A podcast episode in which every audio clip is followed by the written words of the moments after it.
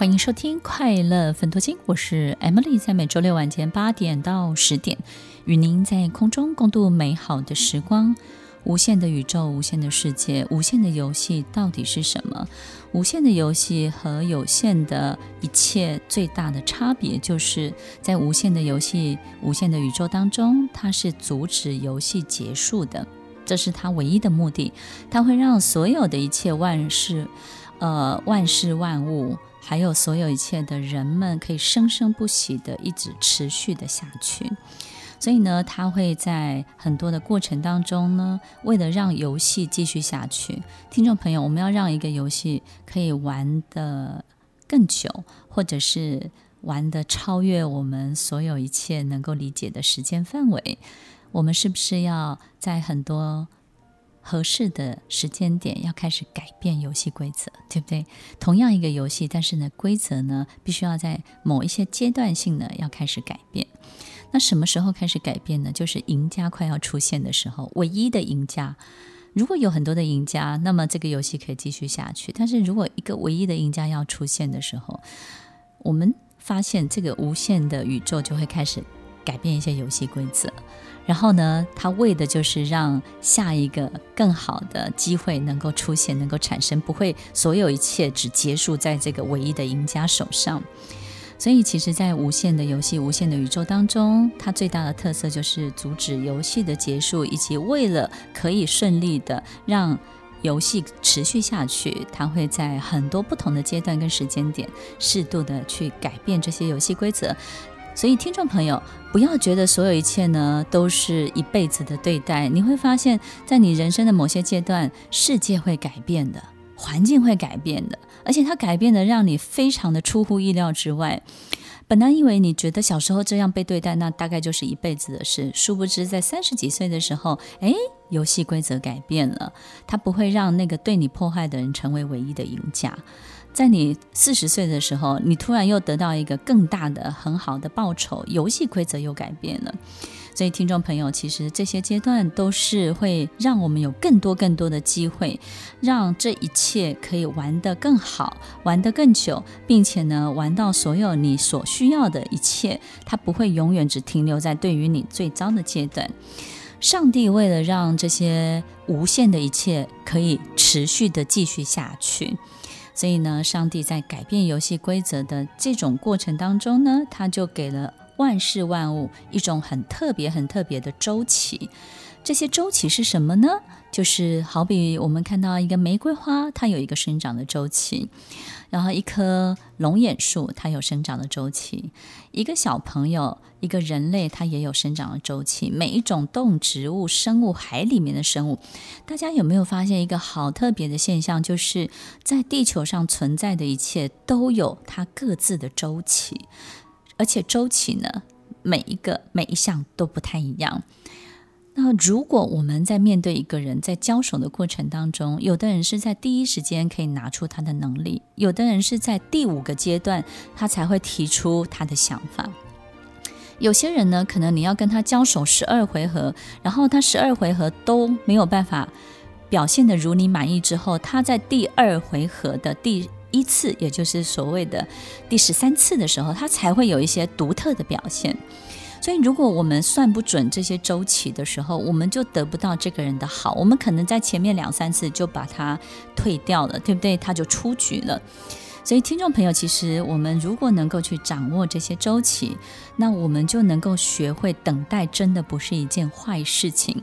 如果我们在第一时间有太高太大的好恶，而这些好恶呢，阻挡了我们去看见周期为我们带来的一切。其实越奇怪的周期，越难等到的周期，这个人跟这个事情本身能够提供给你的东西，它越独特，越值钱，越加分。但是大部分的人都等不到，因为大部分人在前面三分之一就放弃了。哎，我只要认识这个人了，我看他两三次很多的行为，我就不想跟他交往，我就讨厌他。你就会发现，你永远等不到人生的奇迹，你永远得不到人生的惊喜。因为他们在后面周期之后的独特的表现，你永远会看不到。所以有时候我们如果没有足够的耐心去等待，没有足够的包容去感受、去理解一个人的时候，我们就看不到他的周期的表现。如果万事万物都有各自各自不同的周期，那么我们人生呢，在等待的过程当中，你也不要花太大力气去计算。我们终有一天会等到所有的周期汇合的时候，交汇的时候，哇，那可能就是你人生中最美好的一年，所有的一切如鱼得水，所有的一切天时地利人和。全部到位，所有一切在那一年、两年、三年当中，就是你在命理当中的大运，对不对呢？你最好最好的时光。